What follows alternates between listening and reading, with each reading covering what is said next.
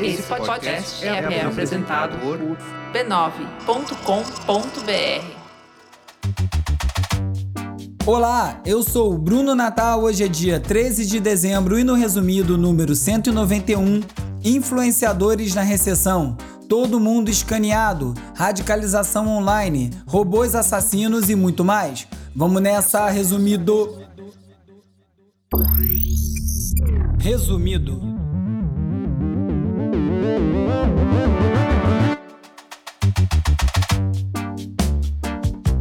Olá, resumista! Esse é o Resumido, um podcast sobre cultura digital e o impacto da tecnologia em todos os aspectos das nossas vidas. O Resumido é parte da rede B9 e tem o apoio do Instituto Vero. Esse é o último episódio do ano no formato tradicional. A partir da semana que vem eu inicio mais uma temporada do Resumido Entrevista, batendo papo com muita gente boa sobre esse nosso mundo cada vez mais digitalizado.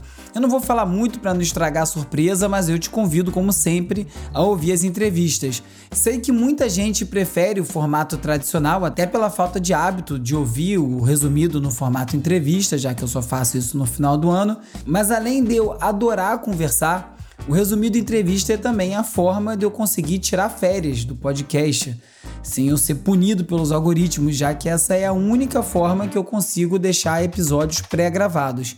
E olha, esse ano eu preciso de férias como nunca, porque eu tô completamente dedicado ao Footster, o game de futebol que eu lancei. Falei pouco ou quase nada dele por aqui. É, e foi muito difícil encontrar tempo e disposição para manter o resumido semanalmente, sem furos, como eu fiz esse ano. Então vamos ver o poder dessa pausa para eu recuperar as energias e aí ano que vem eu decido como seguir. E sendo o último episódio, eu quero aproveitar para agradecer muito a equipe que me ajuda a fazer o resumido durante mais esse ano. Muito obrigado ao B9 pelo auxílio na distribuição. Muito, muito obrigado ao Instituto Vero por todo o apoio na produção desse podcast, inclusive na elaboração do roteiro através do Agenor Neto. Queria agradecer muito também ao Agenor. Sem ele, não tem como fazer resumido mais, e também ao Calbook por tantas ajudas nas dicas. Quero agradecer muito ao Hugo Rocha pela edição tão cuidadosa, tão carinhosa, com os feedbacks tão bons. Acho que é o principal ouvinte do resumido, ninguém ouve com tanta atenção quanto o Hugo. Agradecer muito também o Lucas Vasconcelos, o Felipe Araújo, o Peri Selman por todo o trabalho aí nas redes sociais. E agradecer a você, resumista, que ouve o resumido toda semana. Vamos lá que 2023 já tá aí.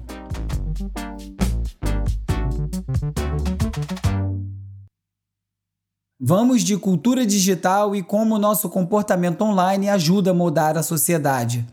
Se os influenciadores digitais estão passando por uma crise, certamente não é financeira, já que eles seguem sendo bastante requisitados e muito bem remunerados. Mas essa realidade pode vir a ser um problema quando o mundo inteiro estiver passando por uma crise econômica. Uma reportagem da Wired comentou o caso da influenciadora Lydia Milan, que se hospedou num hotel de luxo sob a justificativa de que o aquecimento da sua casa tinha quebrado. Os seguidores reagiram fazendo piada, comentando a diferença entre a realidade da influenciadora e a vida do cidadão médio, que não só está passando por uma crise financeira, mas também por uma crise de abastecimento, inclusive de gás para aquecimento.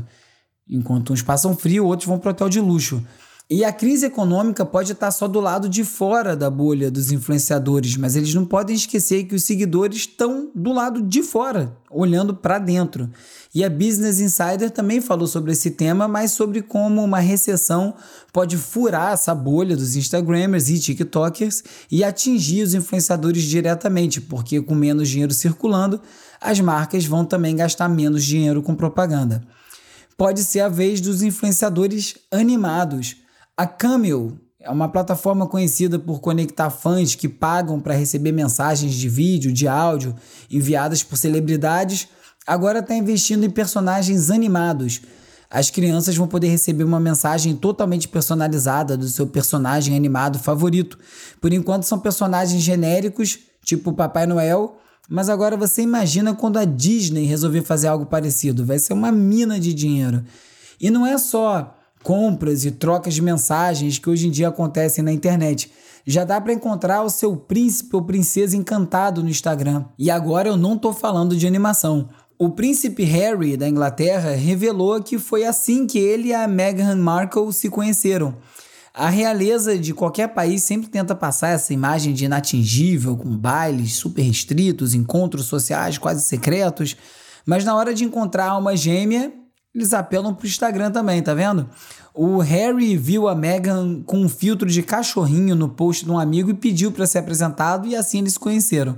E pensar que uns anos atrás as histórias de casais que se conheceram na internet eram motivos de reportagens. Hoje em dia, o mais raro é um casal que se conheceu ao vivo. Mudou tudo muito rápido com a internet. E uma das coisas que muita gente gosta sobre a vida online é de poder ser quem quiser, mesmo que seja mentira, e hoje em dia utilizando filtros para mudar a própria aparência nas fotos, nos vídeos, por exemplo. Isso é um pouco mais complicado de fazer offline. E depois de dois anos usando máscaras, alguns jovens estão optando por esconder o rosto, mesmo depois do fim da obrigação de usar máscaras na maior parte dos ambientes. E não é por medo de pegar Covid, não. Segundo a BBC, alguns adolescentes estão fugindo das interações sociais utilizando a máscara como um escudo. Quem é rico não fez isso na pandemia, né? Aproveitou ali que tava com aquele negócio na cara, não deu nem oi. Mas para esses jovens, a volta à normalidade acabou se tornando um pesadelo, e agora, após tanto tempo de interações online, a necessidade de lidar com o mundo real passou a ser um medo. Triste isso, né? Tem que prestar atenção.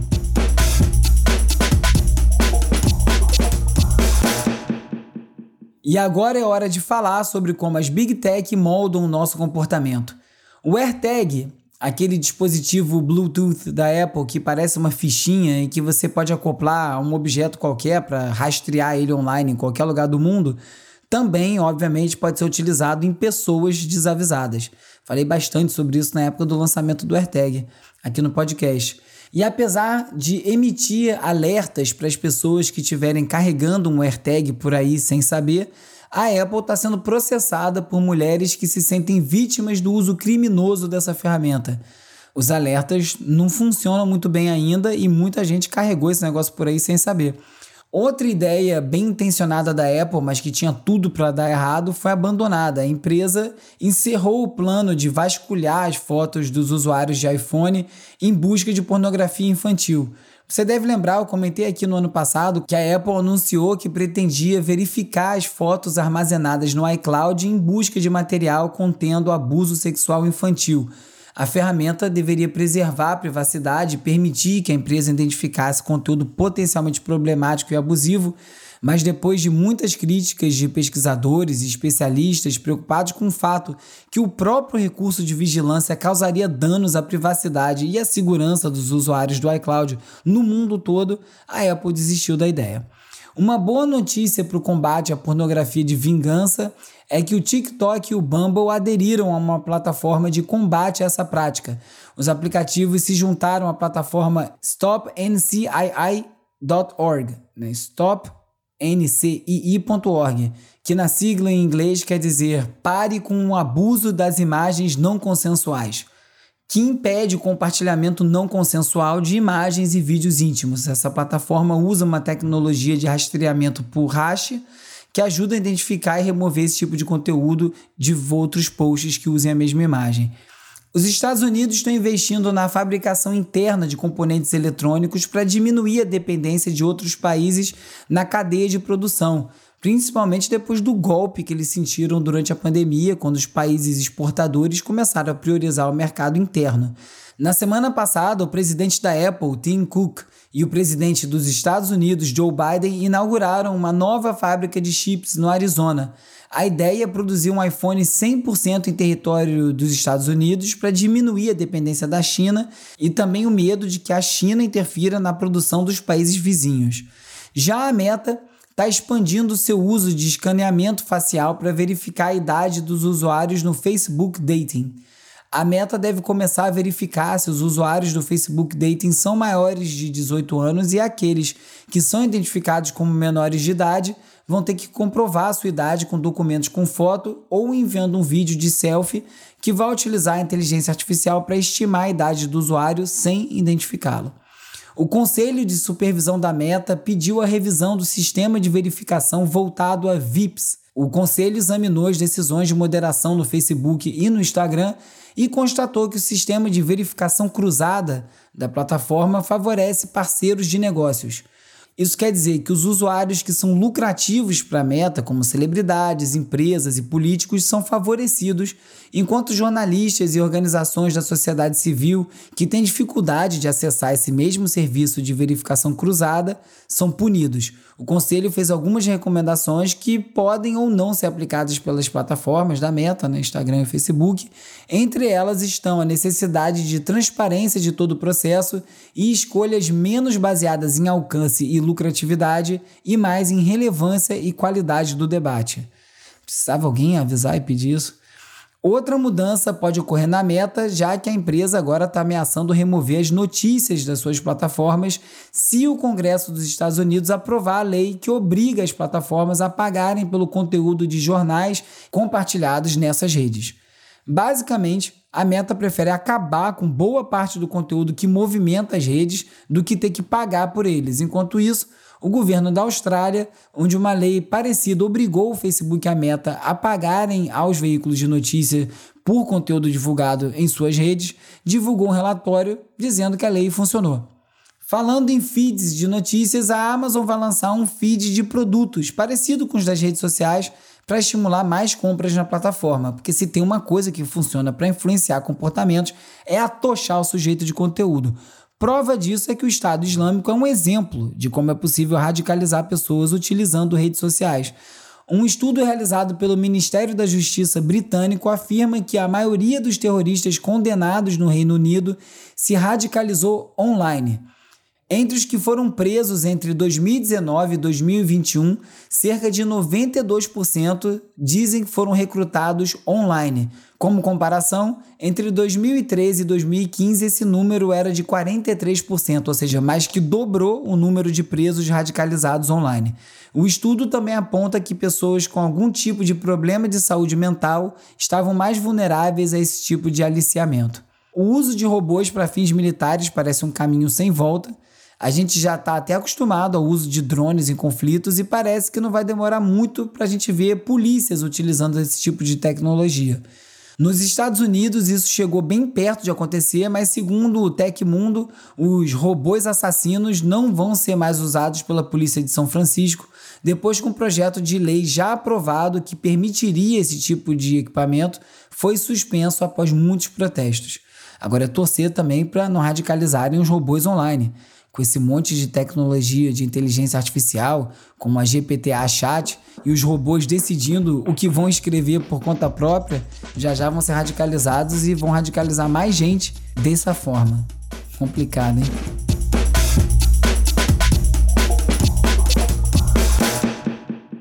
Como sempre, alguns links não couberam no roteiro, vão para a seção leitura extra lá no site resumido.cc, onde eu também listo todos os links comentados em cada episódio.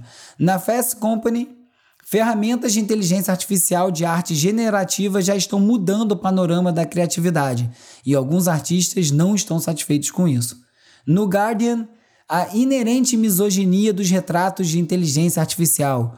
O app popular Lensa cria retratos baseados em imagens, mas usuários dizem que os sexualiza desnecessariamente. Se quiser falar comigo, me procura no Twitter, no arroba urbe, URBE, lá no Twitter, ou no arroba resumido.podcast no Instagram e no TikTok. Você também pode fazer parte da comunidade no Discord, tem link para isso tudo lá na home do resumido.cc. Se você preferir, me manda um oi pelo WhatsApp ou pelo Telegram para 21 97 969 5848 e você entra para a lista de transmissão, recebe alertas de novos episódios, conteúdo extra, link para o post no resumido.cc e às vezes umas enquetes e a gente troca uma ideia por lá.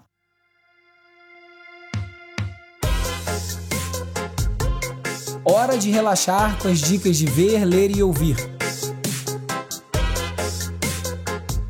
O Vibronics é um dos principais sound system ou equipes de som do Reino Unido, produzindo e tocando o melhor do dub do reggae desde os anos 90 e os caras não param. O mais recente lançamento do coletivo é o álbum Vibronix Meets Mafia and Fluxy in Brixton, uma associação com essa cascudíssima dupla de baixo bateria formada pelos irmãos Leroy e David Haywood.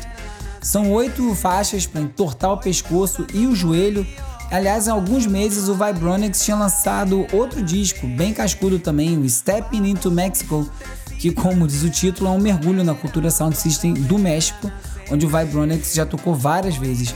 O disco tem a participação de vários MCs locais que dão esse sabor latino aos rhythms criados pelo Vibronix. Muito caliente.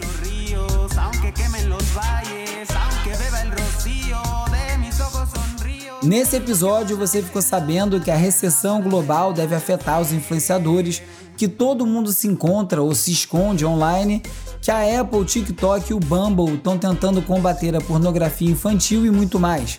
Se você gosta do resumido, não deixe de acompanhar a série Resumido Entrevista, recomenda o resumido para mais gente, é muito importante a audiência para não sumir nos algoritmos.